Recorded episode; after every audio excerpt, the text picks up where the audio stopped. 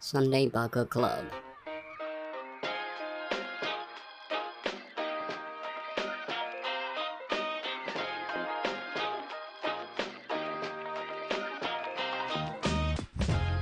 どうも、直哉です。こんばんは、日本。デイビッドです。えー、っと、サンデーバカクラブ、今週も始まりました。口の悪いアメリカ人デイビッドと、頭の悪い日本人直哉が、馬鹿げたトピックから物議を醸すトピックまで、それぞれのバックグラウンドから来る視点と、たまにゲストを交えながら、日曜の夜にゆるく語り合うポッドキャストとなっております。ということでですね、今回が第5回目になりました。今日も、えー、っと、今日もじゃないか、今日はゲストを交えずですね、デイビッドと直哉2人でお届けできればとです。思ってますんで、よろしくお願いします。よろしくお願いします。はい。で、今日はちょっといつもよりもですね、重めのトピックをちょっと選びました。えっ、と、なんでそうしたかっていうと、ちょうどですね、今、まあいろんなことが起こってるわけじゃないですか。その中でその日本の首相である安倍晋三がですね、辞めるっていうのがちょうど3日前、今日が8月30なので、うん。 3日前に発表されて、うん。でまあ今いろいろ変わろうとしてるっていうところでこれを話さないわけにはいかないなと思いましてえっ、と今日は、えーブラック・ライブスマターとあと安倍首相がまあ辞任したっていうところとまあそこに絡めてなんだけどアメリカで今年の秋に行われる大統領選挙ちょっとその辺について話していければと思ってますはいうん。じゃあまずちょっと最初のトピックですね。ブラック・ライブス・マターについて。うん。これなんだけどさ、なんか、やっぱり日本人って人口の99%ぐらいがやっぱり日本人で、う。うんん、日本は構成されて今る日もか割ら。れてるけど、混ざってるよね。うんうんうん。いろんなアジア系の人、混ざってる。そうだね。だけどまあ、まあほとんどそうじゃん。うほん。とんど日本人っていう中で、あんまりこういう問題に対して関心を持てないっていうのはあるんだけど、まあうん、これからのことを考えて、まあ、もっといろんな人たちが混じり合うことになる可能性もあるし、あとは同盟国であるアメリカのそういう内情をさ、もうちょっと詳しく知った方がうん。面白いんじゃないかなと思って、ちょっとブラック・ライブスマターについて、アメリカ人であるデイビッドから話をちょっと聞ければなと思うんだけど、うんこの、まあ、俺、黒人じゃないけど、うんうんうん。今までうん学んできたというか、学んできた歴史も含めて、自分の経験も含めて、まあ、読んでるニュースとか見てるニュースも含めてうんの説明、まあ、できるだけ説明しますけど、うん。よろしくお願いしまやっす。ぱりなんか、うん、それ、うん、詳しくない。詳しくはないけど、まあ、ある程度分かってると思います。うんうん。そう。そこなんだよね。多分日本だとほとんど報道されてないことの方が多くて、一般のアメリカ人が見てる情報と、その日本人が日本語のニュースを見て得られる情報っていうところで差がすごいあるなっていうのをちょっと感じてて。うん、なんで、まあ、デイビッドはさっき言った通り黒人ではないけど、それでもやっぱり日本人との情報量で言ったら多分ものすごい差があるから、普通にデイビッドの限られた情報の中でも日本人が聞いて、まあ、興味深いと思える部分はいっぱいあると思うから、うんまあ、そういう前提でちょっと話をしてもらえたらと思います。うん、で、まずその、この問題自体が、そのブラック・ライブスマターっていう問題、はい。がいつぐらいからその広まったものなのかっていうのは、じゃあずっと前から、うんうんうん。ずっと前っていうか、もう何百年前っていうか、何千年前 から。いや、今さ、聞きたいのは、ブラック・ライブス・マターっていう名前でこの運動が始まったのがいつぐらいからっていう。いや、いつかわかんないんだけど、まあ、うん、少なくとも5年前ぐらいかな。うんうんうん。あの、一番、一番印象に残ってるのは、そのトレイバン・マーテンっていううん17歳の、あの、ティーネイジャーというか、あの17歳の人がい、男の子がいて、うんで、あの子、あの、ちょっとお金持ちじゃないけど、まあ、お金持ちのところ歩いてて、えっと、そのトレバー・マーテンって人は黒人なんだよね。17歳の。うんうんうん。で、金持ちの人が多いエリアを歩いてたんだ。お金持ち、まあ、そう、そうお金持ちっていうより、まあ、あのーまあ、いい、ナイスエリアっていう感じね。うん。あの家、綺麗な家が建てられてるところで、うん。もうコミュニティっていう感じで、もうマンション、マンション、日本だとマンションだけど、家はまあ、家、家を、だからアメリカは家いっぱいがあって、ちゃんと、あのー外の人間入ら、普通に入らないところ、この黒人の17歳の人が歩いてて、そこってあれ、ゲイテッドコミュニティ。ゲイティブコミュニティっていうの。はいそうそうそうそうだよね。あの、そのコミュニティの入り口にはゲートがついてて、あ、まあ、ゲートはついてるところもあるし、ゲートついてないところもあるけど、で、ある人、警察に電話して、うん。ちょっと怪しい人歩いてるんですけど、あの、あれ、あれ着てたんだよ。あの、パーカーみたういな、ん。フーディうん。パーカー着てて。出て、怪しい人が歩いてるんですけどって警察に電話して、で、警察はどういう人ですかあえっ、と、まあ、えー187センチの黒人の、えーと若者ですけどっていうふうに言って、で、まあ、まず、一番大事なのは、まず何、あの、犯罪は何もしてない。ただ歩いてるだけ。歩いてて、怪しいって見られ、っていうふうに見られて、ちょっと待って、それはフードをかぶってたのフードかぶった。ああ、なるほど。なんですけど、それは普通にやること。まあそうだよね。うん。ただ、そのえー、と警察は、まあ、じゃあ犯罪してないっていうことですかって聞かれて、いやうわ、ん。かんないけど、は怪しいよっていうふうに。だって、じゃあ、あの、ちょっとついていく、その、警察に電話した人って言って、うん。で、警察は、いや、そうしなくてもいいよ。そうしない方がいいよって言われたのに、うん。ついてて、で、あの、対論した。何したコンコンフロンテーション、なんていうのあの、話しかけて、 ?OK。まあ、実際何があったかわかんないんですよ。うんうんでうもん。もしかして、お前何してるよってって言って、で、なんかあって、で、喧嘩になったらしい。ああ。で、その喧嘩があって、そのついてた人、うんじゅだから、うん殺したっていうこと、ね。で、あの、それはフロリダ州にあった事件だけど、フロリダ州の法律は、あの、その自分が危険だと思ったら、うん銃で殺しても、あの、大丈夫じゃないけど、なんていうの、あの、法律違反じゃないっていう法律があるんです So よ。it's considered as self-defense? セルフディフェンスっていう、はい。自己防衛っていうふうになるんだ。その自分が危険を感じたら、うん。人を撃ったとしてもセルフディフェンス。うん。だけど、この電話あの警察に電話した人、うん。まず、それ、ついていかないで、何も言わやらないでって言われたのに、やったのに、結局、あの裁判あって、うん。何も、なんていうの、無罪だったの無罪だった。ね、で、それは、それから、その、ブラック・ライブズ・マターっていうこと始まったかどうかわからないんだけど、そ記憶的には、それからちょっと広、なんて、ちょっと広が、広がってきた。ああ、じゃあ、ずまあ、そこがきっかけかはわからないけど、そこで、デイビッドを含めて、多くのアメリカの人たちが、ブラック・ライブズ・マターっていう運動印に、象的に、うん、うんジェイバン・マーチンからっていう印象がのすごい。今のブラック・ライフ・マターのムーブメント。で、まあ、うんどう考えても、うん、あの、犯罪してない人がいて、うん、明らかに犯罪何もしてないけど、ただ歩いてって怪し怪しいかもしれないけど、警察に言われた通りやらないで、結う局ん殺す。それあって、で、この人、罰金とか何もなしで、何もなくて、もうフリーになって、うでんそれから人がちょっとやばいな、これって思い始めてるかなと思う。うん、それから、たくさんのあの警察、えーとまあ、その黒人の人を殺すっていうビうデオをん。 YouTube にアップされてとか、ああ、で、まあ、黒人にとっては、社あうのんその黒人の社会にとっては、これず、ずーっと起きてることだけど、うん、ただ今、みんなスマホ持ってるから、うん、うん、うん。あのなるほど見つけれるうん。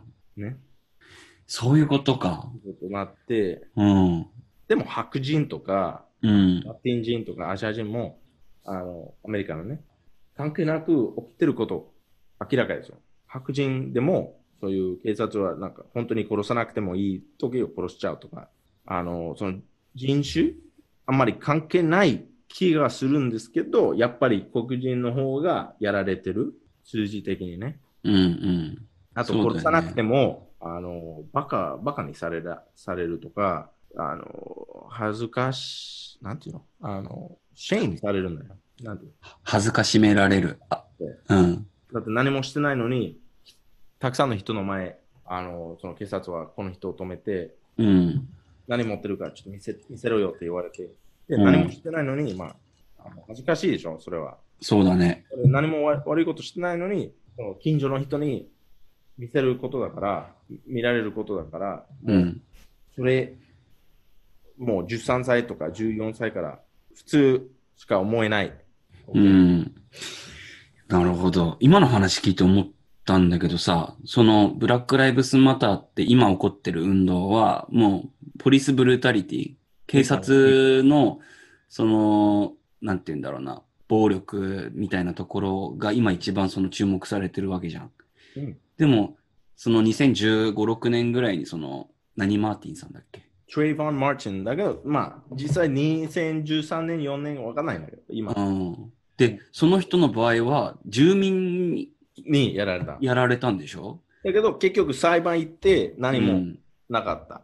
あで、警察も人を殺しても裁判行ってフリーになっちゃうというか、もうあ自由。あだからその、あの、こう、結果が、ー、うん。結果を、そういう、まあ警察にとってね、警察うんとして、この人を殺しても、うん。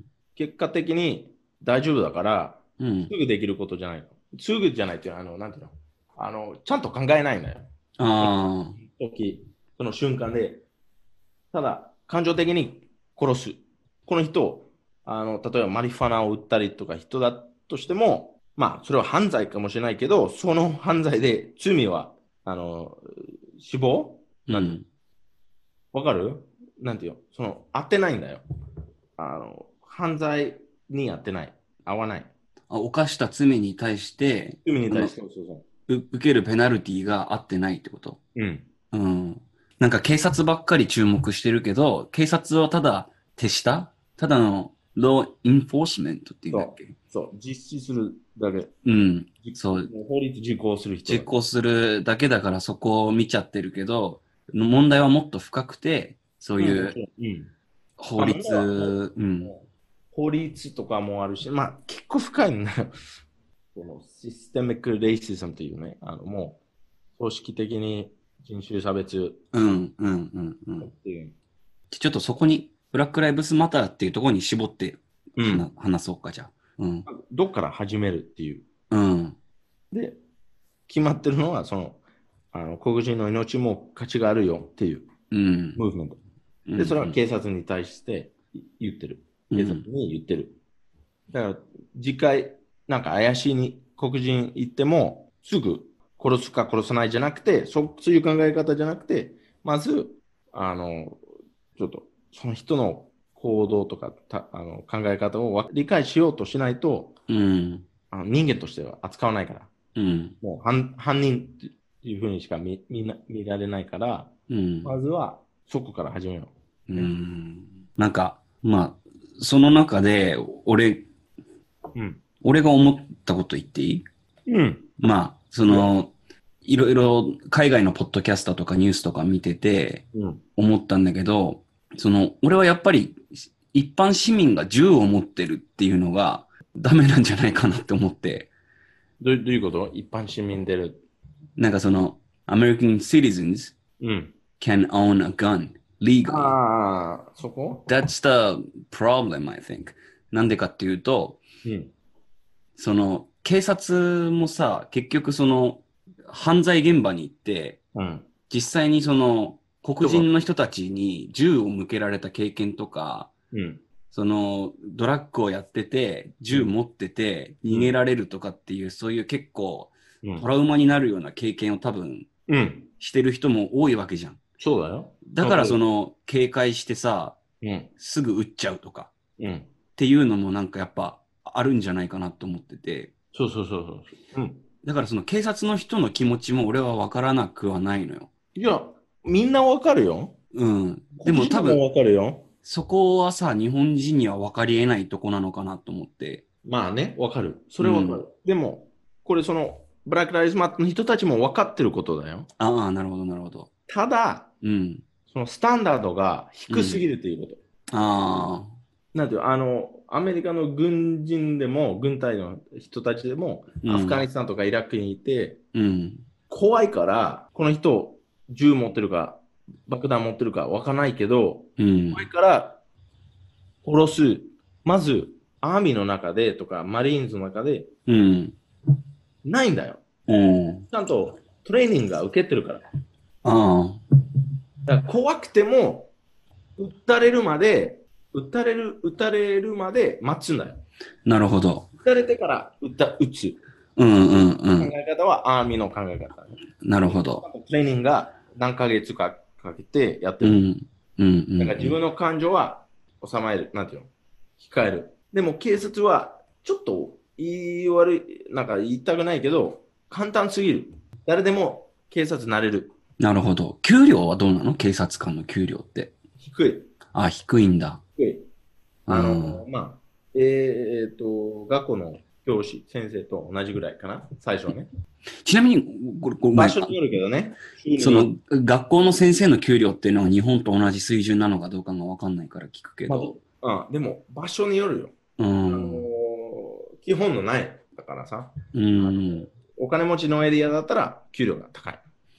そうなの場所っていうのは何その、州によって違うのそれとも、まあ、州っていうか、その、シティで、あ、のそうなんだ。カウンティ、カウンティによる。違うそうなんだ。多分それも全然俺も知らなかったし、日本の人たちも知らないと思うな。まあ、でも、その、一番危険が多いところとか、一番危ないところうん。は、一番低い。それ逆じゃない普通に考えでたしら。ょうん。でも、その危険っていうか危ないところは、そもそも、あのお金持ってない人が多いから、税な金るもほど。少ない。税金も低いから、そんな出せない。なるほど。うわ、めっちゃ根深いな。そういうことか。うん、だからそこは、そのムーブメントとも、その、あの、フェデラルガバメントっていうか、あの、州の政府じゃなくて、連邦政府ね。アメリカのア。メリカの政府、うん。それちょっと手伝ってもらわないと。そうだね。えじゃあ、あれだな。今の話を踏まえた上でさ、うん、どういう風になったら変わるどういう風になったら良くなると思う俺うん、デイビッドの、まあ、個人的な意見でもいいし、そのアメリカで今、そういうムーブメントの中でさ、うん。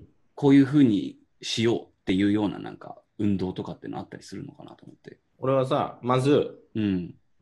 えーっと、まず、えー、ちょっと言葉出てこないんだけど、リーガライズってなんていうのリーガルにする。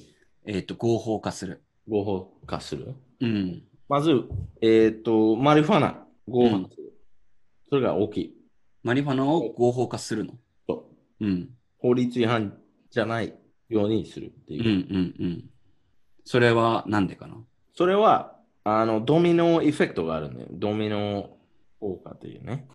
まず、あの、18歳の黒人の男の子がいて、お金がない家族が、から来た人。うん。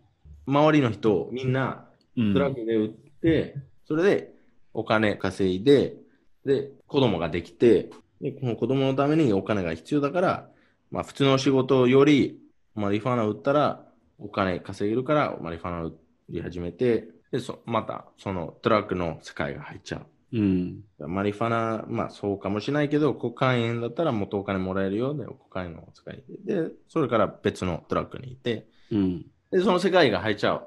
だかうんらそもそも、そういう世界が入って、マリファナ持ってて、警察に止,、ま、止められて、マリファナ持ってるから、あの、JO 行く。JO ってなの、刑務所。そう。うん。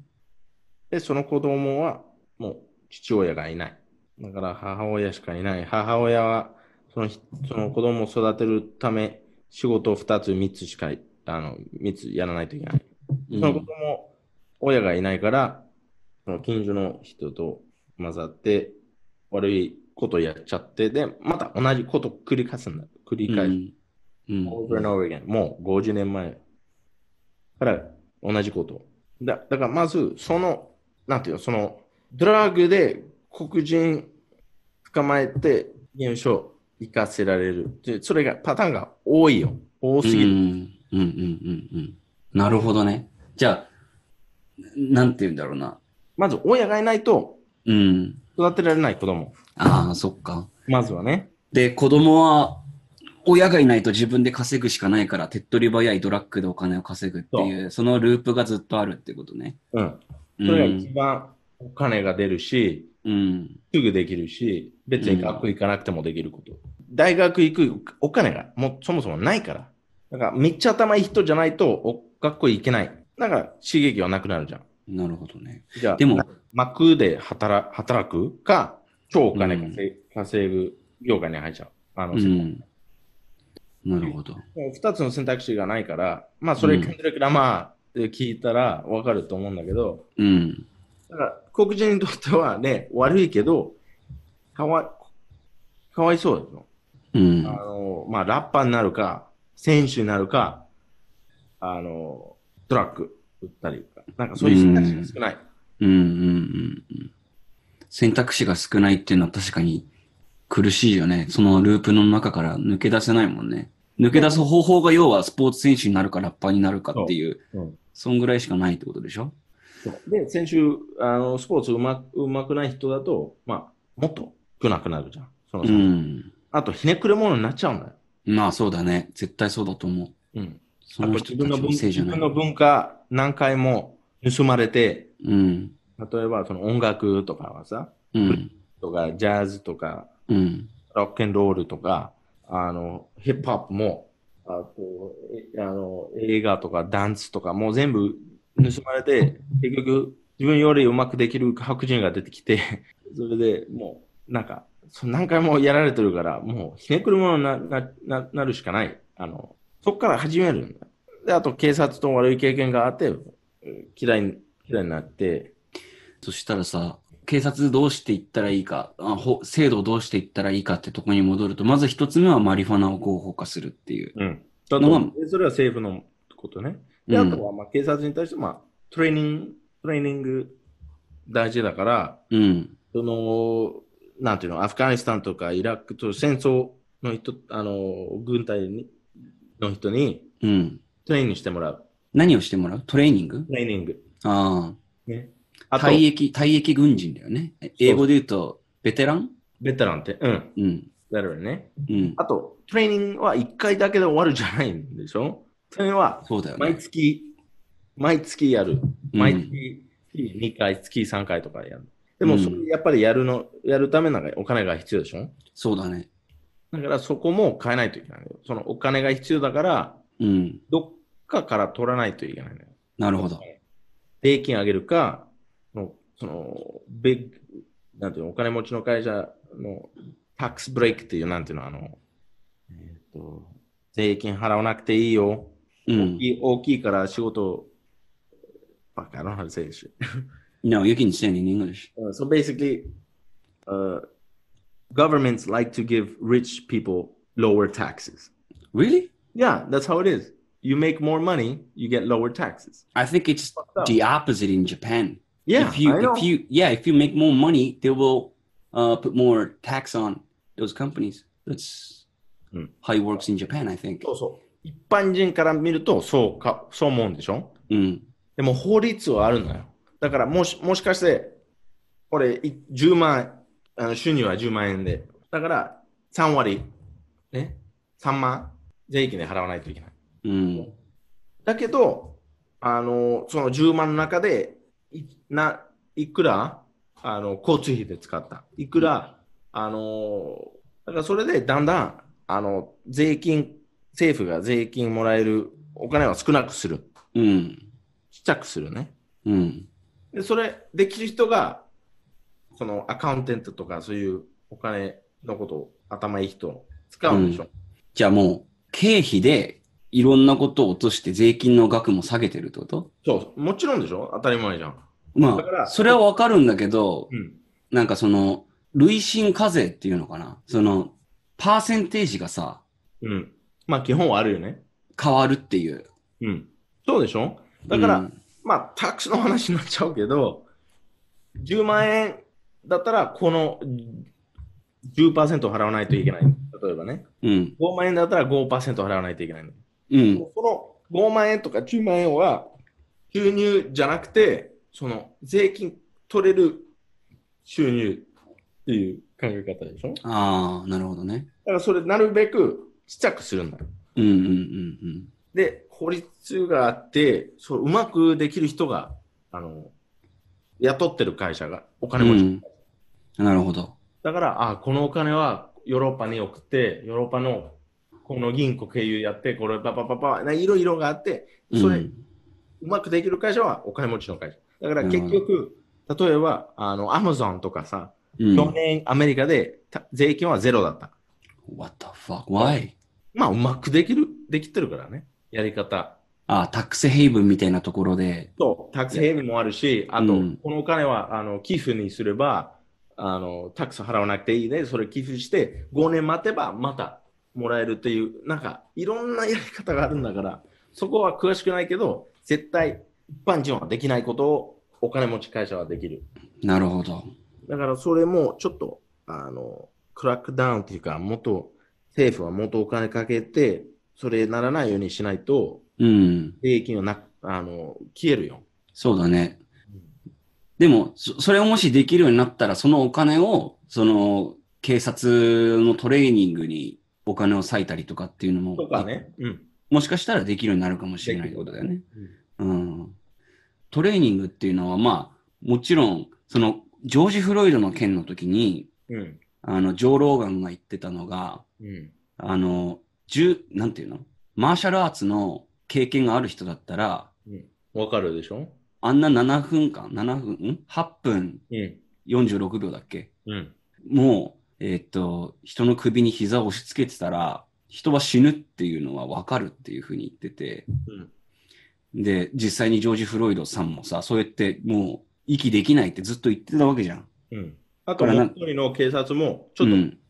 やめと、やめ、やめないっていうふうに言ってたし、うん。うんからなんかそういうフィジカルのトレーニングもう必要。も必要って言ってたのと、あとはその、なんだろうな、トラウマを抱えてる PTSD になってる警察官ももちろんいるから、そういう人たちのケアみたいなのも必要だっていうふうに言ってて、だかケらア、とかもあるし、あと、警察もやめ、やめないといけないっていうことになればいいんだ。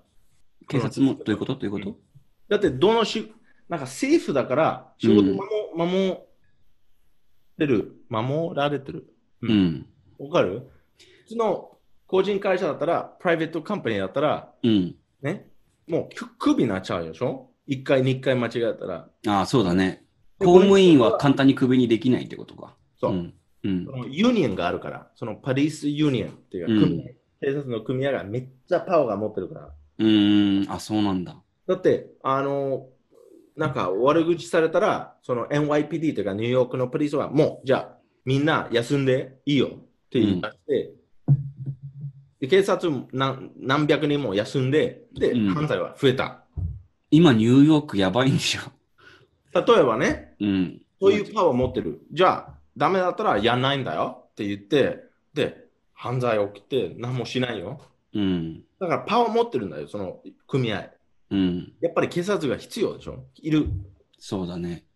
でもそのパワー、パワーバランスが良くない、うん今はね。うん警察持ちすぎて、ね、この人を悪いこと何回もしても、うん。あの、サスペンドしかしない。だから休んでいいよって言われるだけ。うん。結局はさ、その直す、すぐ直す問題じゃないからさ、それ直せる。うん。ステップバイステップね。でまずは、見直さないといけない、みんな納得しないと、うん。そこから始めない。そこから始めないと、何も変わらない。そうだね。だからまず、その警察組合とかも納得させるからね。で、その、えっ、と、代表者とかも大統領、大統領までいいかないかもしれないけど、まず納得させる。見せる。こういうこと起きてるよ。それで大丈夫で、その治らないと、デモするしかない。そうだね。でも、でも、でも、でも、でも、もううん。ならないと、やっぱりお金持ってる人、影響出てないから、出るように店を壊す。うん。でこれで、この人、お金もらえない。だから、この人、お金もらえない状態だから、上の人に行っちゃう。あだから、考え方としてはフェアじゃない。この人関係ないのにやられてる。そのあ。ミそソうだね。そうだ。でしょうん。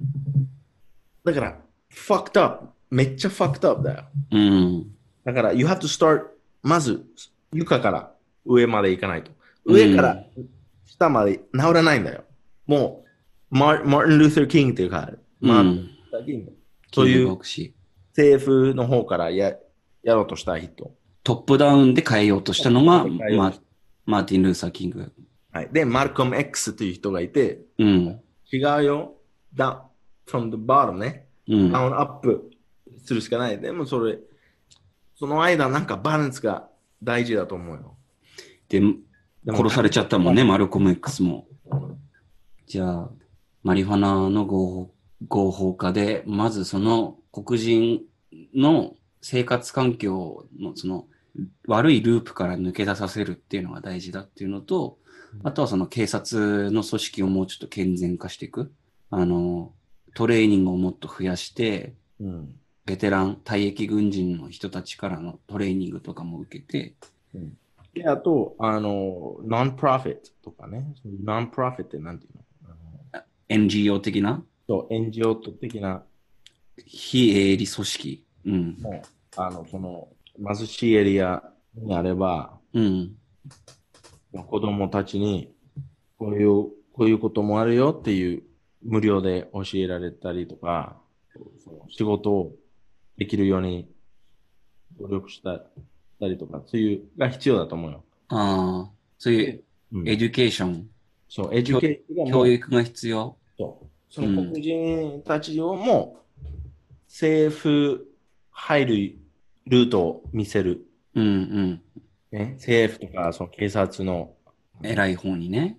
そううん中から変えようとすうん。はい変えた、変えようとする人が多ければ、あの、し中と外を努力してできるんじゃないかなって思うけど、うん。やっぱりこれ、ん何、100年ぐらいかかるかな。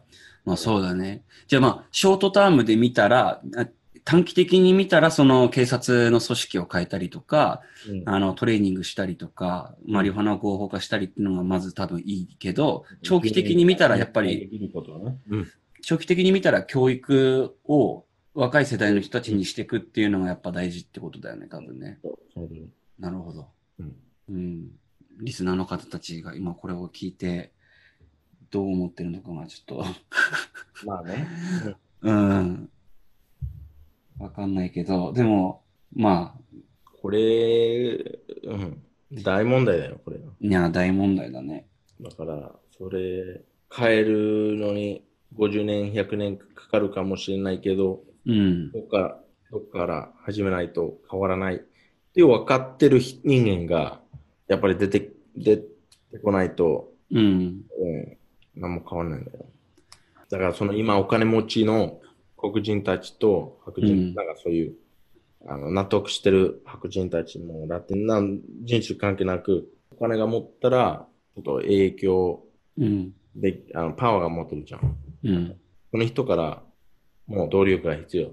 影響力がある人がしっかりラッパたちとか、そのお金持ちね、ラッパたちとか、ウィル・スミスとか、えあの俳優たちとか、うん。 NBA 選手とか、うん。やっぱり、ブラック・ライズ・マターというより、なんか、お金で、なんかやれよっていう感じ、ね。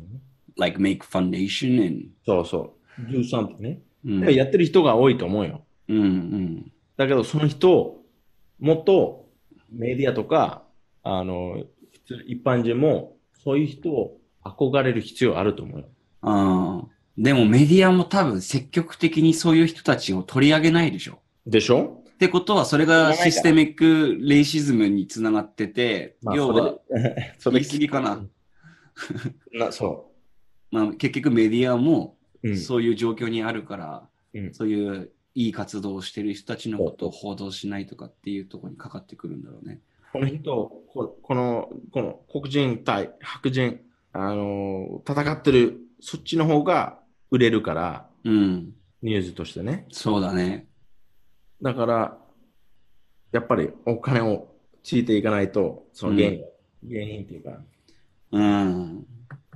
言いたいことはわかると思う。わかる。あの、多分そ今の話で言うと多分メディアのあり方として怖いもの見たさみたいなのに人は惹かれるから そうそうそうそ人々が対立し合ってるっていうのを見せることでお金を儲けれるっていう。。 bad news sells. うん。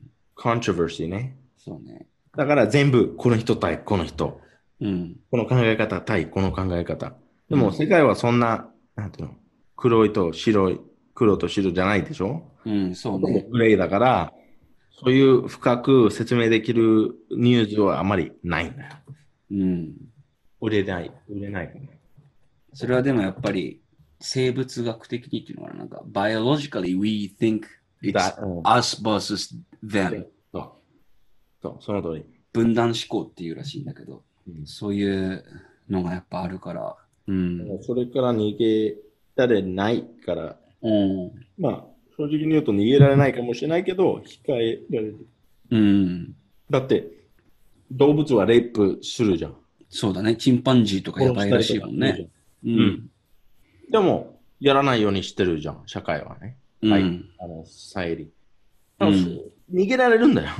ただ、努力しないと、ルールを決めて、そのルール従うが大事だし、うん。で、ルール従わない人がいたら、お前が悪いじゃなくて、なんでルール従えない、従わなかったっていう、ちゃんと深く、というか、分析しないと、そうだね。うん。ね、あ黒人だからこういうことするわけじゃないでしょうん、そう。その通りだと思バうックグラウンドも。大事し、そう。うだんから、まあ、えしかも、今まで一番人を殺した世界ありあの歴史的にね、うん。まあ、白人じゃない 一番殺してる。ね、そうだね。インド、アフリカ、アジアとか。 植民地化するために人殺しまくってるのは白人だよね。だからまあいや、でもそれは過去だから忘れてよって言い言うんだよ。でも、うんいや、ちょっと待てよって言うしかない。うん。だから、まあ、ホワイトギルトっていうのがあるでしょうん。ギルトって呼ばれるけどその白人、なんか、その心がある子 白人は、いやー、白人は悪かったなと思うんでしょ。うん。うん。だけど、それ、ホワイトギルトは白人の罪悪感。うんそううんでもそれは悪いじゃないと思うよ。悪くない。白人だけだったら悪いと思うけど、うん。みんな、そういう考え方持ってれば、うん。いい世界作れると思う。めっちゃいいこと言うね。俺もそう思みんな過去の人は悪いことやったから、俺の時代は違うよってう。うん。なるべく良くするうん。ように努力するね。うん。だから、そう、それが大事。そのホワイトギルトが悪いことじゃないと思う。That's people realizing ね。気づいてる。You know. 一瞬だけ日韓問題の話していい いいいいよ。だから結局その日本人に足りないのはその歴史認識悪いことをしたっていうのを政府があんま認めたがらない、ん認めたとしてもまあお金払ってるからいいでしょっていう姿勢で教育をしようとしてないっていうところに韓国人は腹を立ててるんだってまあ、それあるよね。うん。日本日本の政府の場合ね。そうで、ううんん、アメリカの場合はブラック、うんうん、とブラックヒストリーマンスって2月だっけあ2月。うん。あの黒人に対してそのアメリカ人が奴隷としてこういうふうに扱ってきたとかっていうその歴史をしっかりその教えるっていう月間があってうん。それがいいか悪いかはまあ別としてうんなんだろうなそういうのがちゃんと俺は悪いと思うよ。あ悪いと思ううんまあそそのでもさ要は韓国人は多分日本人にそういうのを求めてるんだよねそうね。ちゃんと教育うん。正しいことを教えて、うんあのやれっていうふうに多分思っててうん。俺はさそこそれはするすべきだと思うん。まあ、あのーもう大学卒業してからじゃなくて、う。もううん高校からとか中学からってことね。そそうねそうねそういうふうに多分していかないともつれるだけだよねなんか国民が両方の国民がこれからその俺らの世代ではちゃんとしてこうっていう意識は多分持てないよねまあね。だからそういう意味でうん。そうね。今デイビッドが言ってたそのしっかり深く考えるうん。なんでっていうところで批判するんじゃなくて深く考えてああ、そっか、じゃあ俺らはもっと良くしないとねっていうふうに考える姿勢が、やっぱ一番大事だと思うね。うんうん。でもまあ、一般人として、う普通のん。人として、あんまり社会変えられないでしょうん。一人としてね。そういう、そういう感覚はあるね。うん。だから、俺はそこまで、あの、新しい世界、なんていうのんもっといい世界を作るという目的だとはもう無理だから、うん。日常的にね、会った人、例えば会った人は違う人種とか違う国籍持ってる人、こういうことがやって、賛成しないことやって、この国籍だから、この人種だから、そういうことやっちゃうって、もう、ほんまないように、うん。うん。うだん。けだ。ステレオタイプを捨てる。まあ、ステレオタイプも含めて、う。もうん人間ってめっちゃややこしいからさ、あ、 そうだね。こんな綺麗に区別はできないんだよ。そうね。We で can't categorize この people. 人はここ、この人はここ、この人はできないんだから、 No. うん。 when you meet someone、うん。ねなんか新しい人会った時、もうこのステレオタイプ無視してうん。扱った方が、どそのベーシックすぎるけど、うん。これみんなやればいい、いけるかなと思う。なるほど。これも、あれだね。その、警察のあれと一緒で、ダウンアップだよね。要は、そ人々がそういうふうに考えれば、次第に変わっていくっうていうだから変えると上も結局変わる。うんすぐじゃい。ないけど、うんその上からやるとすぐ結果が出るけど、結局、結局何何十年経って何も変わってないってこと気づ気がつくの。うん。やっぱダウンアップっていうのは、うん、この下のレベルで何も変わってないんだよ。だから、まあ、俺はインディビジュアリストだからね。だかうらん、うん。個人主義うん。でもそれがやっぱ民主主義の本質だよね。やっそぱ民主主義の国に住んでて、う。うん、そういうのを実現したいと思うんだったら、やっぱりそういう考え方が必要だよね。うん。で、これ目的としたよね。うん。誰もそこまでならないからさ、あの、うん、うん。なんとか、達し達しない。そこの考えもに達しないと。だけどうん目的としてそこを目指してうん。行動すれば、とりあえずいいかなと思うんだけうど。ん、そうだね。 No one's perfect ってことね。そうね。じゃあ、その、ブラック・ライブス・マターのその運動としてはさ、要はそういうふうに思ってる個人が集まって、うん、そのデモとかを起こしてるだけわけじゃどん。、うん。みんな違うから考え方が違う、やり方が違うと思ってる人がいるし、うん。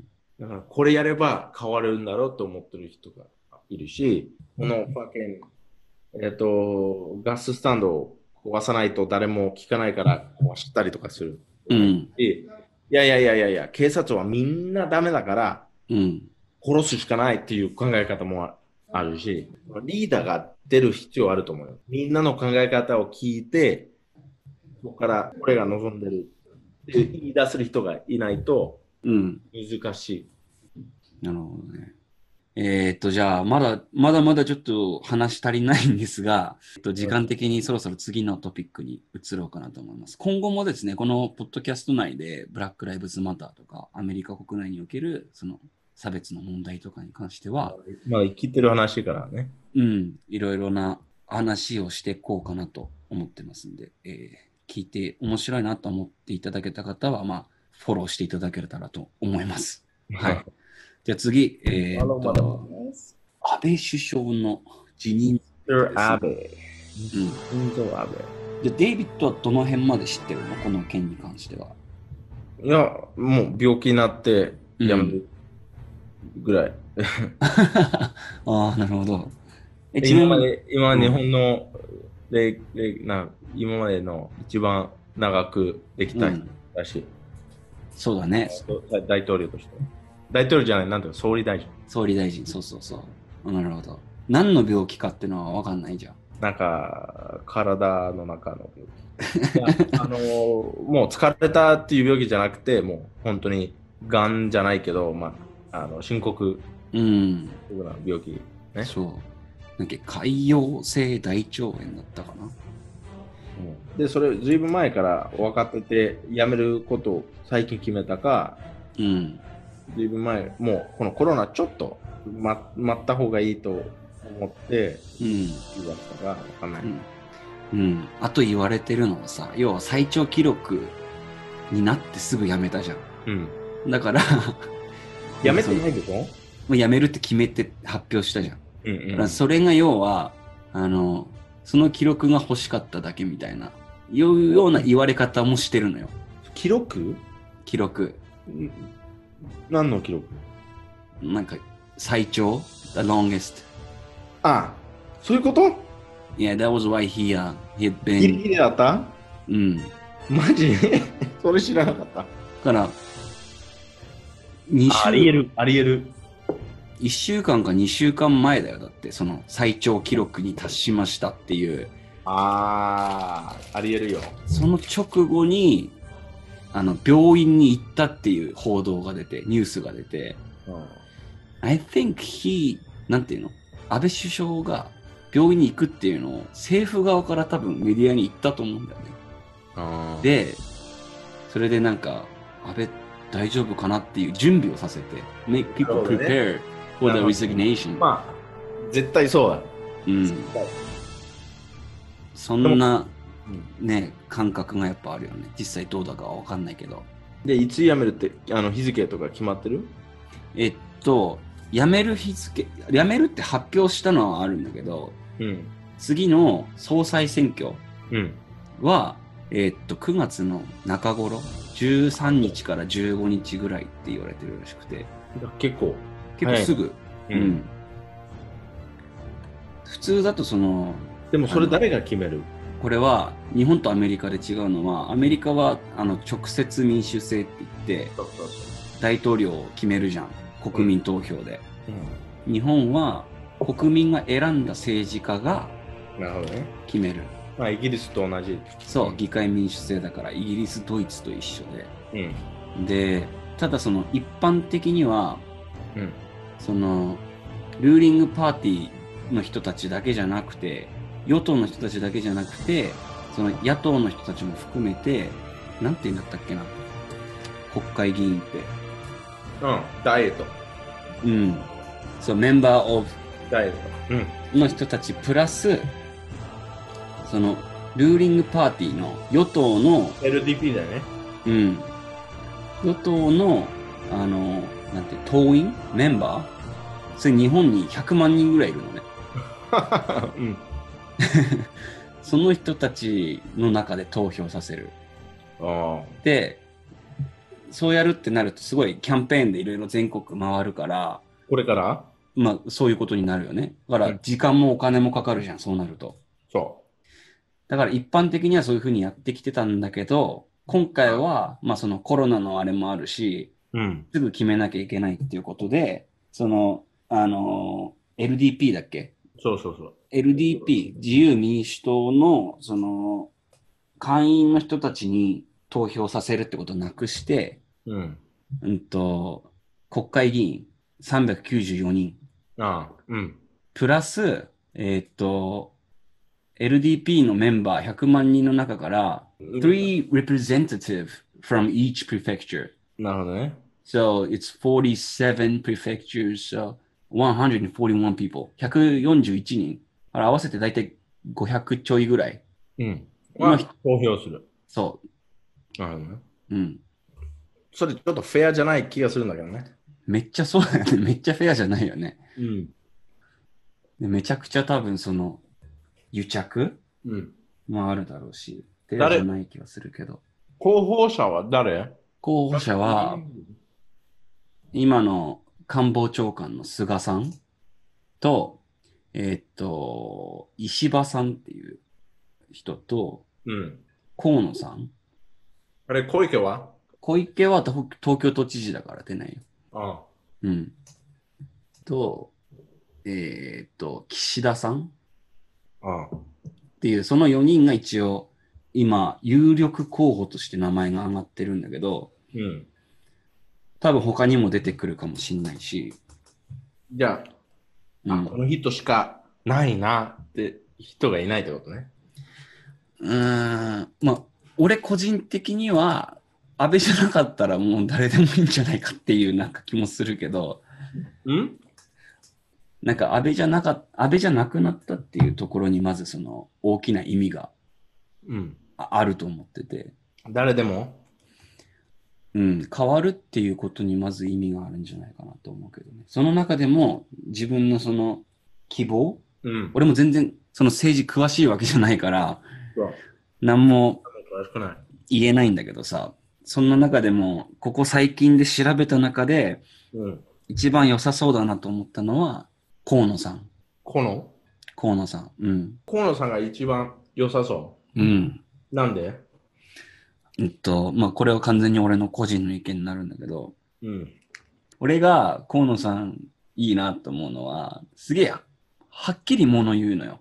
例えばえ、なんかその、中国とか韓国政府とかに対して、うん。これは良くないですよっていうことがあれば、うん。すげえ主張をはっきり言える。忖度しないうん。で、まあ、安倍はトランプと仲良しだったけど、うん。そういう、なんて言うんだろうな。悪いことは悪いってちゃんと言えるああ。ところがなんか、いいなって思うのだと若いし、若いうん、そこ気をつけないといけないことがあるんだけど、うん、はっきり言えることは一般、一般の人としてはまあいいかもしれないけど、国の代表者として良くないんだよ。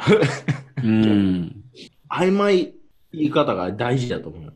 ああ、うん。それは、なんでかな、俺今理解できない、その、曖昧な言い方が大事っていうのは。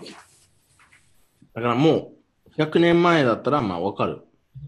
はっきり言う人がいいかもしれないけど、今の時代だと、う大ん、統領とか、総理大大臣とか、あまり、なんか、周りの人の方が、周りの人の知識とか、うん、考え方の方が、その人より大事っていうことね。そのキャビネットとかね、ああ、その、受け入れる、受け入れて、その、意見をなんて言うんだろうな。だって頭いい人だったら、うんそんなはっきり言わないと思うよ。言えないよ。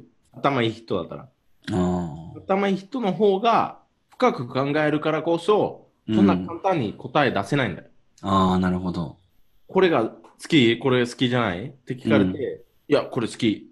まあ、いいかもしれないけど、あの、なんていうのすっきり、すっきりというか、feels good ね。あ俺と同じと思うかもしれないけど、うん。リーダーとしては、もっと深く考えてほしい、俺はね。あこれ好あ。きこれ好きじゃないいや、好きか好きじゃない。別、その質問、そもそも間違ってるよ。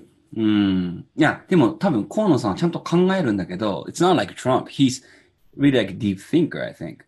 うん。 But, like, deliberately, なんかわざとうん、強硬姿勢っていうのかな。なんか、でも、例えばさ、英語で言うと、うん。 firm stance あはいはいはい。って出てきて、うん。なんか、そういうフレキシブルじゃ姿ない勢とを、no, no, no, no, no, no. means that he's deliberately like showing other people that we're not gonna negotiate or something, you know, like, いや、トランプと全く同じじゃん。トランプと全く同じじゃん。うん。でもなんか、人間としてはわかる。その、いい、いいポイント。う人ん間と、して自分の代表者とかリーダーはどう考えてるかはっきりし知りたい。うん、ね。人の前こう言うけど、実際はこう逆方向言ってるとか、それは嫌だでしょうん。俺その辺全然理解してなかったな。なんかもう、その人が言うことがその人の意見で、はっきりしないやつははっきりしないやつだって思ってたから。俺俺はね、言うことじゃなくて、うん、その人のうん。記録を見る。あ、それまでどういう、今までどういう考え方持ってたうんうんうんどういう行動してたうん。うんなんか今言ってることより、そっちの方が、ややったことの方が、あのー明らかにその人の考え方わかるかなと思う。うん。あと、キャラクターね、性格うん。も大事ね。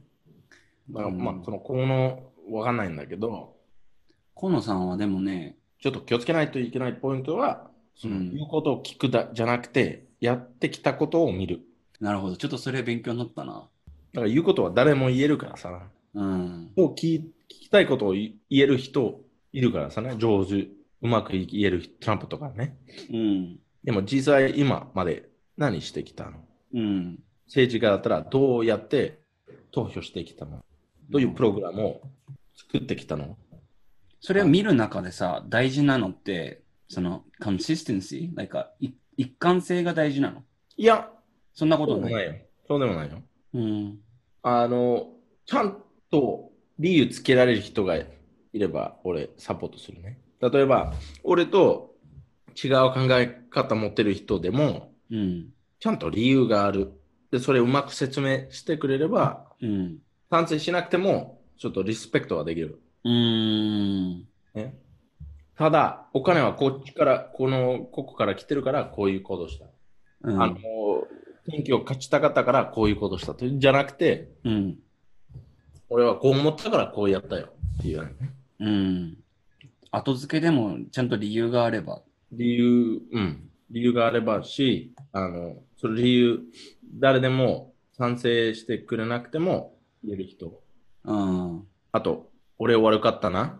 それ後悔してるよ。っていうう人ん、言える人、大事。俺はね。ああ、トランプと真真逆。真逆。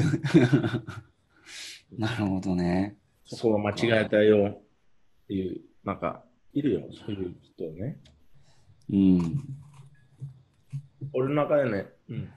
じゃあ、アメリカ人から見て、アメリカ人から見てっていう言い方合ってるかわかんないけどさ、うんその、安倍の評価、安倍首相の評価ってどんな感じだったのかな。えーっとね、ちょっと、うん、栄養から見ると、なんか左と右っていう考え方があるのね。うんうんだ。からあるある。右翼左翼ね。うん。で、安倍は、ちょっとナショナリストっていうふうに思われてるね。ああ、だからちょちょっと右の方にうんうんだけど、あの、エコノミックパリシーっていうか、うん経済にた、経済に関するポリシーは左の方。うん。ああ、でも基本は、ヨーロッパとか日本でも、アメリカに比べたら左、経済に関してね。うん。っていう方、税金高くする。うん、うタックん。を高くする。その、セーフティーネットというか、その、ソーシャルプログラム、ね。あの保険とか、お学校とか、まあ、お金かける人、かけうるん、ねかけた方がいいっていう考え方は、左の方に、簡単に、単純に言うとね。うん。でも、右と言われてても、うんなんかうまくできてるっていう、な、かな安倍はね。うん。中国とか、あの、そんな悪い環境を作ってないというかね。ああ。中国とかね。安倍はね。じゃあなんか総合的に見てそこまで悪い印象を持ってないってことなのかな。いや、うん。あの、まあ、一番悪い印象は、その、アベノミクスっていううん。やつは失敗。失敗だったというかな、成功してない。その考えがもう8年、8年でも経ってないね。えっと、第二次安倍政権7年8ヶ月っつってたかまら。うあ、ん。結構時間がかかってるけど、あんまり成功してない。うん。経済的にね、まだ、まだあの借金が日本は一番多い。うん、そうね。世界の国債はうん、日本が一番多いもんね。あと、その、えっ、と、こう、銀行とかね、あの、年寄りの人、うん。あの、年金とかさ、うん。若者を払ってるけど、もらえない可能性は高いとかという、それをまだ直してない。ってういう、ん。もう、あと、なんていうの、イミグレーションうん。イミグレーションってなんて言うんだっけなんて言うんでしたっけ移民ね。えー移民なんとか法律とかね。だからいろんなプログラムがあったけど、結局、人はここ、日本に来て、例えばタイからベトナムから来て、うん。で、また自分の国を変えるつもりで作られてるプログラムとか。あ、別にこっちにずっと permanently living here じゃなくてじゃ、なくて、だから、頭いい人を、頭いい人を日本に来るように努力してない人、安倍はね。ああ、なるほど。だから、うまくできたら、まあ、まあ、やっぱりそのプライベートカンパニーも関係あるけど、うん。例えば、あの、その大きい会社は、まあ、田舎で工場を作って、あの、そういう、作って、あの、仕事を、たくさんの仕事を作る。うんその移民の人を来る。っていうか、なんていうの招待する。招待じゃないけどね。まあ、雇用を田舎で生み出すってことだよね、要は。うんそれからもう、リバイタライズっていうか、もう生き直そうとする。うん。多分それ、地方創生っていうところに多分かかってくると思うんだけど。うん。だって田舎行ったらね、全部死んでるでしょ。もうん、うどういうことキャバクラとかスナックしかないんだよ。スナックとパチンコしかない。ビジネス的にね。まあ、そうだね。 うん。まあ、だいぶ行き過ぎた表現ではあるかもしれないけど。で、それ必死で、その田舎のところの、まあ、マスケマスコットを作って、キャラ作って、うん。なんとかちゃうあのん。ん、なんか、さかなちゃんとか、わかんない。くまモンとかね。を、まあ、どの県でもあるでしょうん。どの町でもある。うんでこの町は一番、あの、じゃがいも一番うまいんだよ、日本の一番。うん。全部、どこいても同じ。うん。どこいても一番うまいフルーツ できてるところ。一番うまいご飯、米できてるところ。だから、必死だよ、それは。うん。だからその、地方とか地域によって、これが名名物っていうんだっけあの名物。そうれん。は関係ないんだよ。誰でもどうでもいいんだよ。 うん。まずは、俺、家族がいて、即引っ越しすれば、いい生活できるかどうか。うん。ことがあるかどうか、それが大事。で、それがないから、みんな東京、大阪、福岡とか、そうう。いうんとこ集まって、ちっちゃいビッグセリーズはあんまりないんだよ。アメリカとかに比べたらね。そうだね。なんか、それ、今、デイビッドの考え方を聞いて、ちょっとハッとさせられたというか、その、い地方に人を呼び込む、地方に住む人を呼び込むっていうふうに考えたときに、今その日本がやってる政策っていうのはちょっと間違ってるみたいなうんのは、今聞いてちょっとハッとやろうとししてたなな。うん。もう諦めてる。うん。もう、その田舎に住んでる人で今、年寄りだから、まあ死んで、みんな死んで、うんで、その若者みんな東京で集まるから、うん。もう諦めてるのよ。諦めで、東京の、まあ俺に神奈川、千葉とか、まあ増えても、うん。増え増えるからいいいんじゃないって思ってるんだけど、うん山形とか新潟とかそういうところは青森とかさ、うん。どうなるのそうだね。なんかその田舎への移住、農業のあれで言うと、結局その、あのー四国とかうん、九州、うん、あと中国地方にうん、移住したいって人がめちゃくちゃ多いらしくて、うん。逆に東北全く人気ないんだって。そうまあ、リエル。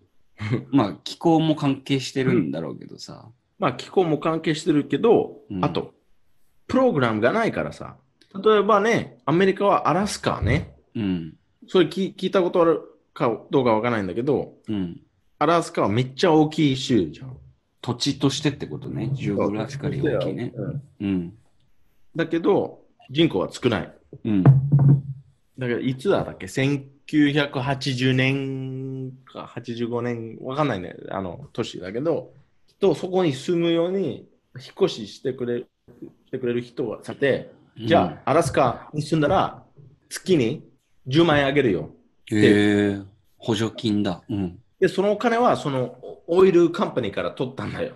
ええプライベートカンパニーからその、税金をあ超上げて、うん。ええで、それから、その人口はなんか20倍ぐらいになったんだよ。30年で。マジか。うん。だから今、アラスカの、あまあ、まだ全体として見ると少ないんだけど、うん。結構人が行ったりとかしてるな、引っ越したりとかで。うん。だって北海道でもアラスカに比べ物にならないでしょ。そうだね。ね。だからそれは言うわけだと思うよ、東北は。東北はずそんな寒くないんだよ。うん。ワシントン DC と同じぐらいじゃん。まあそうだね。だからちょっと、それは関係ないし、えだとしたら、その、アラスカの場合は、その10万円、今多分、ちゃんとした数字ではないかもしれないけど、10万円ぐらいのそのお金がさ、住んだだけで毎月もらえるっていうような感じだったんでしょ、うんだからそこまでの、そあとの、、やつがないね。安いから、誰でも、例えばマイアミでマックで働いてて、うん。この生活嫌だと思って、アラスカに引っ越しして、うん。で、まあ大変かもしれないけど、お金問題にならない。絶あ対ーお金がある。物価が安いし、うん。もちろんなんか生活変わるんだけど、うん。問題、問題はお金あったらアラスカに引っ越ししてくれっていうことがあって、うでんそれでたくさんの人をそこに引っ越しちゃったんだよ。うーん。なるほどね。それさ、まあ、今わかるかわかんないけど、そのデイビあの、アラスカに住んだ人で、ずっとアラスカに住み続けてる人たちってどんぐらいいるの何年かして戻ったりする人とかもいる、多分いると思うけあ、ど。わかんない。それ全然わかんない。うん、結局さ、田舎の問題としたら、うんそこでまあ家庭を持って子供が生まれたとしても、その子供たちは仕事がないから、都。会に行って、うん。で、都会でまた住み続けるっていう。うん。から、こっちでどんだけ子育てして、あのーなんだろう、機会がないからさ。税金落としても、結局その子供たちが働き始めるっていう風になったらさ、都会に住んじゃうとか、都会で働いちゃうっていう風になったら、財源が、ま、なくなっちゃうとか、うん。人口を維持するっていうのはできなくなるわけじゃん。うん。でもそれはその、その実際、その県に住んでる人たちの問題じゃん。うんだ。から、その、うんうん、実際その住んでる人たちはその農家とか、うん。うんお。金、お金持ってれば、税金もうちょっと払うけど、人を誘うっていうか、人を来るように努力。でもそのキー、そのキーがなかったら、もうしょうがない。うん。うんという。ことでしょうん。うん。でもアラスカの場合は、まあそのオイルカンパニー賛成してた。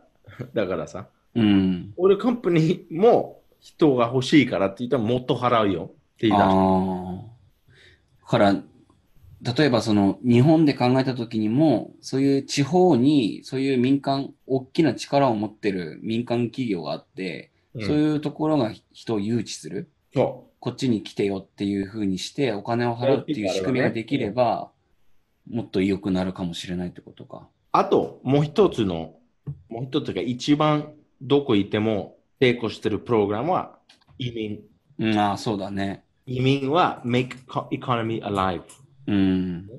まあ、もちろんその Little India になるかもしれない。Little Vietnam になるかもしれなうい。ん。あんまり中で Little Thai うん。なるかもしれないけど、それで、それが面白いから、若者も、そこ、なんか、い人行く意味がなる。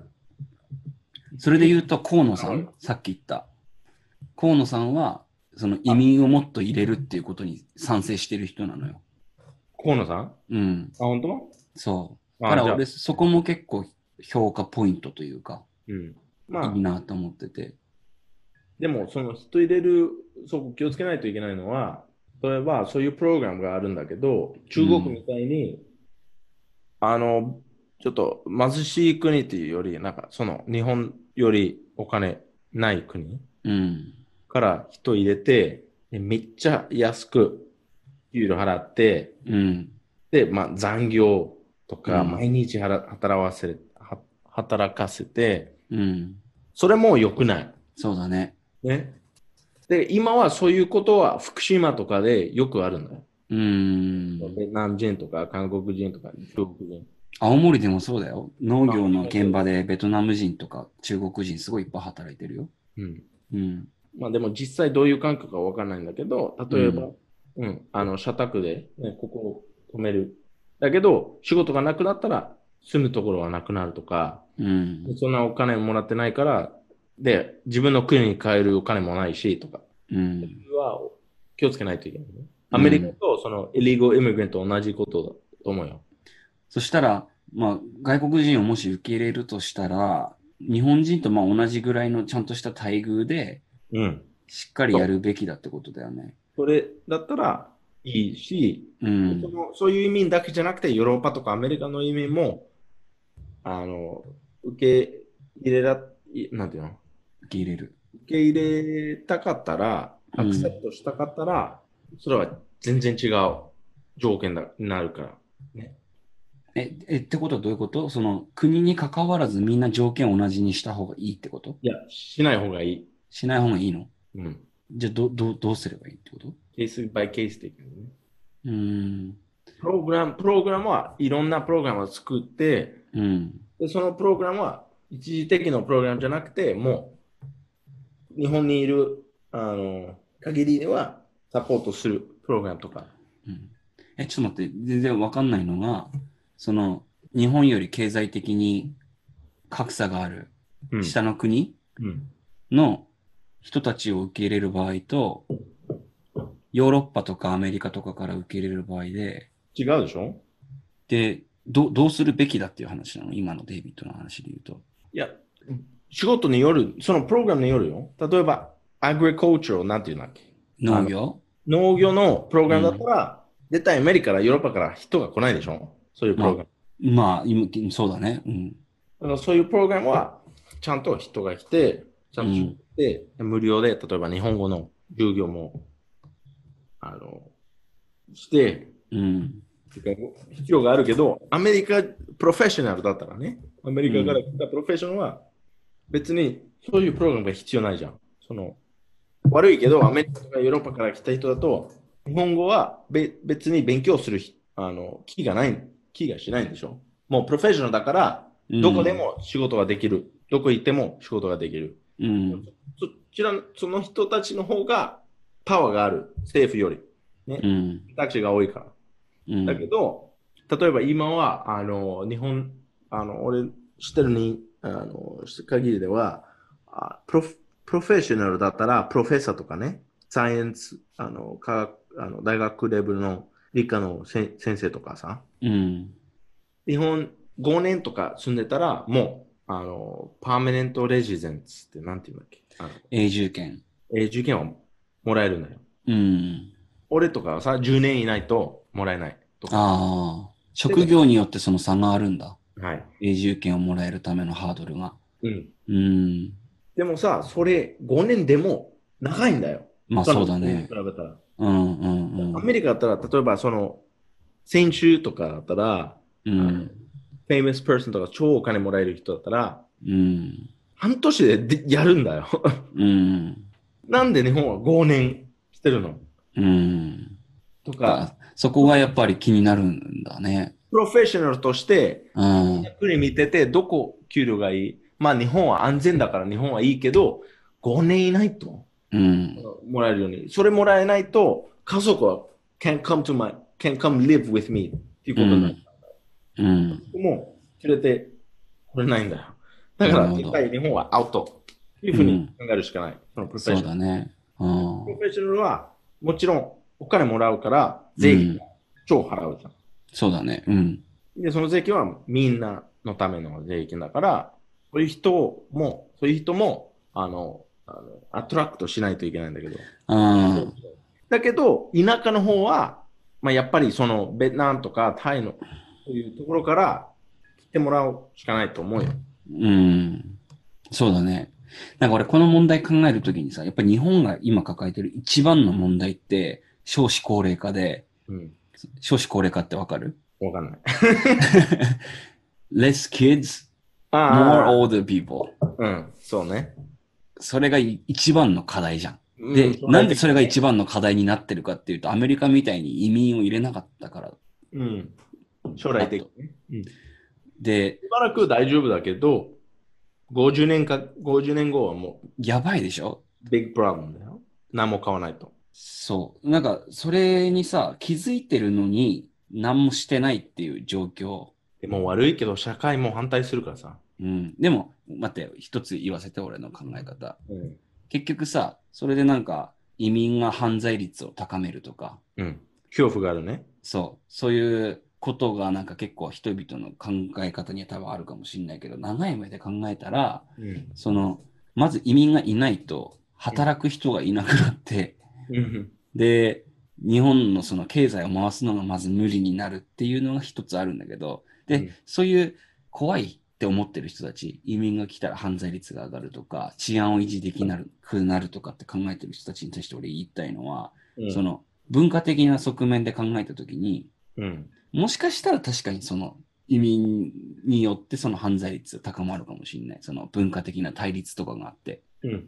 でもさ、そういう対立からすげえめちゃくちゃいいカルチャーって生まれてきたわけじゃん。歴史辿ってみると。うん。文化的な対立とか、あと抑圧そそうの、そういうところからさ、音楽であったり芸術だったりとか、なんかそういう素晴らしい芸術が生まれてきてるわけじゃん。うん。から俺はなんかその2つの側面今後の日本のその経済活動を回していくっていう側面ともしそこで弊害があったとしても、その弊害から生まれる文化的な価値みたいなのはうん絶対あるから、俺は絶対その移民は受け入れるべきだと思なるほどねう。うん。でもさ、あと、それ政府の悪いところは、うん。ちゃんと人に、人にだよ、その日本人に説明ちゃんとできてないと思うよ、政府が。あいうより、政府も、あと会社も、その、その移民欲しい会社とかね、あ。うん。ちゃんと社会に説明してないんだよ。うん。で、どういうことあっていうと、あの、まあ、まずその犯罪とかそういううん。恐怖が社会的にあのあるんでしょうん。だけど、そのアメリカみたいに、あのその人あ、例えばこのメキシコからその移民が入ってきてると、犯罪が増えるよ、うん。恐怖があるんだけど、そうのん実際の統計、うん。実際の認その事実的うにん。説明してあげないからさ、うん。例えばさ、日本の場合は、日本人の方がその移民より犯罪やるとか、うん。だからそそういういきなり犯罪が増えるわけじゃないよ。そうだよね。例えばね、例えば日本人100人がいて、移民は10人がいて、日本人の100人の中で10人反対して、うん。それは10%でしょうん。でもその移民の10人の中で、あの、0.5うん。人は反対する。で、5%。うん。例えばね、それをちゃんと説明しないと、人はなんかそういう恐怖を持ってて、うん。何もそのちあの情報がなくて、適当にそうだろうねってう思う,、ん。思うんだよ。うん。うん。うニんュースとかも、例えばこのタイ人はこういうことやったっていうそう。切り取ってね。流れる。しかもさ、俺思うんだけど、その、その外国人労働者のうん。犯罪うん。犯罪率、例えばまあ、仮に5%だったとするじゃん。うん。その5%のうちの多分4%ぐらいは、不法滞在なんだよね。なんか、そう。そん It's な not、even a real crime. That, えなんかあんまり影響、影響ない。 yeah, it's just they're being there illegally. legally とかね。 that's the reason why they're uh, captured. I mean, like locked up. だから、だからさ、まあ政府の話になるけど、トランプの政府も、そういうやり方やってるんだよ。うん、を恐怖させるんだよ。うん、クライムは、その移民移民の中のクライム、その illegal aliens のクライムは20%とかって言うんだけど、うん。その実際、その犯罪は何そ運転してて面接がない。う。うん。で、イリーゴだから面接取れないんだよ。そ。そうもそも。で、だそかれはら、だからもう、make them legalize to be there. I mean, そう、とか、考ねえ方があるし、でもそこじゃなくて、violent crime っていうのが大事だよ。うん、もう violent crime にすると、ぜ0.0001%になるから、ニュースなならないんだよ、それは。そうん、だからニュースまたなあのつながるんだけど、日本もそうだよ。う。マジで終わってるな、そうやって考えると。だって、いや逆にそういう移民の方が、俺俺的にね、にに移民の方が法律を守ると 思うよ。うん。追放されたくないから。 Cause they're scared そ of う being captured. 逆にそれがあるから。うんあと、そうだ警ね。察になんかやられて、言語わからないことは怖いから、うん。そっちの方がそのやらない刺激が強いと思うよ。うん。なんだとかね。なるほどだねか。らそこはちょっと、俺はどの国でも大げさしてると思うよ。うんそ。こはね。全く同感。だからそそうだのね政府、そのコン、コン、コンさんとかわかんないんだけど、コン、コンでしたっけ河野さん。うん。河野河野太郎さんね。コンのそれ、ディレ、あの、ストレート言える人だったら、その移民が欲しい人だったら、それ、ちょっと、ちゃんと説明して、うん。で、みんな、それ、それだけ議論にして、見ればいいと思う。そうね。俺もそこは期待したい。そういう風にできると思う。河野さん、英語めちゃくちゃ喋れるのよ。あ、本当 知らなかった Yeah, he can speak, he can like, uh, make a speech without script. まあ、調べるけど、うん、ちょっと調べてみて。しばらくっていうか、もう永遠に日本にいるかどうかまだ決まってないんだけど、うん、もし、俺、ずっと日本にいることになったら、うん、やっぱり、あの、その権利もらったら、投票できる権利とかできたら、うん、あの、やっぱりなんか政治のこと詳しくなるつもりだけど、うん。今のところ何もできないから、そっか。もう刺激ないんだよ。でもそれも含めてやっぱ問題なんだよね、今の日本の。声がない。あの、ボイスがないってことね。税金払ってるのに何もできないとか。それ、でも、それ当然だと思うよ。どの国でも同じ。うん。悪くはないけど、もう、まず、道があるかどうかのことね。うん。そして、you need some 安定環境がないと。うん。まあでも一般人はそこ、そここまで考えないと思うよ。でもさ、一般の人たちがやっぱそういうふうに考えないとうん。変わんない。はい As a democratic country. そう。だから日本はデモクラティックカントリーやらせられたでしょいきなり。デモクラティックカントリーになれ って言われ、やらせられたから、うん。まだやり方分かってない。そうね。だから、その、年寄り人、年寄りの人、全部パワー持ってる、今。うん。ね、日本の。年寄りの人っていうか、そのデモクラティックカントリーになった瞬間にパワーを持ってた人たちの子供、うんそ、の孫うんがずっとパワーにあり続けてるでしょい。や一般、一般人、なんか、年寄りの人も、絶対投票してるでしょ、うん。でも若者全然投票しないか、親に言われた通り投票する。うん。だからその年寄りの人たちが、あの、望むような感じにしか国を回っていかないってことだよね、今の状況で言うと。そうん。う。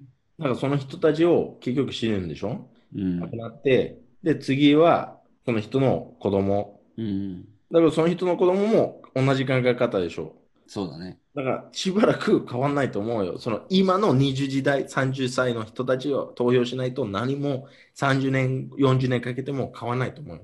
うん。そうだな。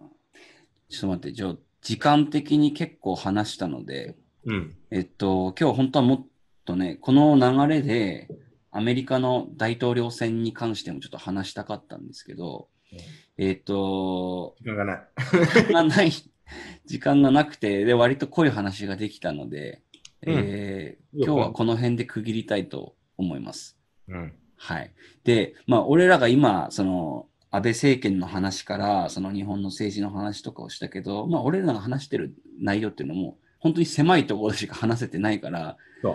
あのね、いろんなその業種、仕事とかで考えたらいろんな人がいる中で、まそあのもちろんでしょそう、この人たちのためにどうすれどうすればいいかっていう考え方のもとには話できてないから、狭いとこでしか話できてないけど、割とその、なんだろうな、建設的に深く話せたのかな。 うんうんめっちゃ日本人だよね。そう、バカ、バカなりに話せたと思う、俺は。うん、まあ、いいと思うよ。なんかみんな、ちゃんと間違ってても、考えて、ちょっと考えてみれば十分だと思うよ。そう、そうだね反。省しなくても、うん考。え、考えてくれれば、世界うまくいくと思う。うん。そうだ Just ね。 think a little bit ってことね。うん。これみんな、賛成しなくても。Just ちょっと考えるだけ。で、みんな人間だから。うん。意見は違う。一つ最後に言いたいのが、これはなんか俺世界中の人たちと話してた中でその培った価値観なんだけど、やっぱり日本人っていうのは、その専門性をすごい、なんてアピールしたがる。で、逆に言うと専門的じゃない人が語るなっていうようななんか風潮がすごい強くて、うん。寿司屋は寿司を、ね、握ればいいし、まあ、電気屋は電気のことだけ語ればいいとか、なんかそういう風潮が強くて、お笑い芸人は政治について語るなとかっていう風潮が結構強くて、だからその政治に関しても、政治家じゃない人、専門じゃない人が語ったりすると、それ叩かれる。にわかっていう表現があるんだけど、あそーの、初めて聞いたうん。にわかっていうのは、その、そんなに詳しくもないのに自分の意見を言うやつ。ああ、なるほどね。それに対してその異常に批判的なのがその日本人の特徴としてあって、うん。だからこそその民主主義的な部分でもあんまり人は意見を言えないみたいなまあね。ところがあるっていうのを聞いて、ままあ、あそういうふうな考えに至るまでにいろんな原因はあるんだろうけど、なんかその、そういう姿勢ってすごい良くないなと思って。うん、まあ今の時代、前のに比べたら自分の意見言っても殺されないからさ、うんうんうんもう自由に言って間違っても、間違いっていうか、間違いはないんだけど、もう自分の意見言って他の人の意見を聞いて、うん。頭固まらないようにそっていうことね。だからうん人の考え方変わっても悪いことじゃない。う。そうなのよ。この方向でも。ででそういうふうな聞いて受け入れるとかその自分の意見を言って、あいうんその反応を見て相手の意見も受け入れた上で自分の考え方を作っていくみたいなそのプロセスがさ今の日本人はうん。やっぱできないんだろうなって思ってすげえ断定的な言い方をしたけどできないわけじゃないと思うよ。そういう、そういう傾向が強いなと思って。だからそういうのを解くためにも、やっぱり知らないなりにさ、議論をして、で、そこでなんか自分が分かんなかったことを調べて、学んでっていう姿勢うん。が大事だと思って、あえて言ってるっていうのは、今こういう場で話してるっていうのはあるから、うん。聞いてる、まあ、人がいるんであれば、まあ、何かしらの参考になってくれれば嬉しいと思います。うんうんええナイス、ナ イス。で、まあ、申し訳ないなと思うのは、この流れで、あの、アメリカの投票、大統領選に関する話ができなかったのは申し訳ないですけど、えっと、必ずいつか秋までにはそのトピックも話そうと思うので、えーその時をちょっと楽しみにしていただければと思います。うんえっと、最後に言うの何だったっけな。まあ、AKB の選挙より政府の選挙の方が大事だよって言いたいだけ。その通りですね。AKB の CD 何枚も買った東京圏より、ただで選挙に行ける日本のその、ね、衆議院選挙に来年行ってくれればと思います。 yes, please. ということで、えーっと、3年バカクラブは以上になります。この内容は YouTube、えーっと、Podcast、あと Spotify で配信する予定になってます。えーっと、意見や質問、あとなんかこういう企画やってほしいとかっていう方がいたら、Instagram アカウント、えーっと、小文字で、えーっと、スペースもハイフンもなしで、えー sunday bakaclub まで、えー、とご連絡いただけたらと思います。長い間聞いていただきありがとうございました。最後にデイビッド言う言葉用意してる今日は。いらっしゃいませ。あ、OK。じゃあ行くよ。おやすみなさい。いってらっしゃい。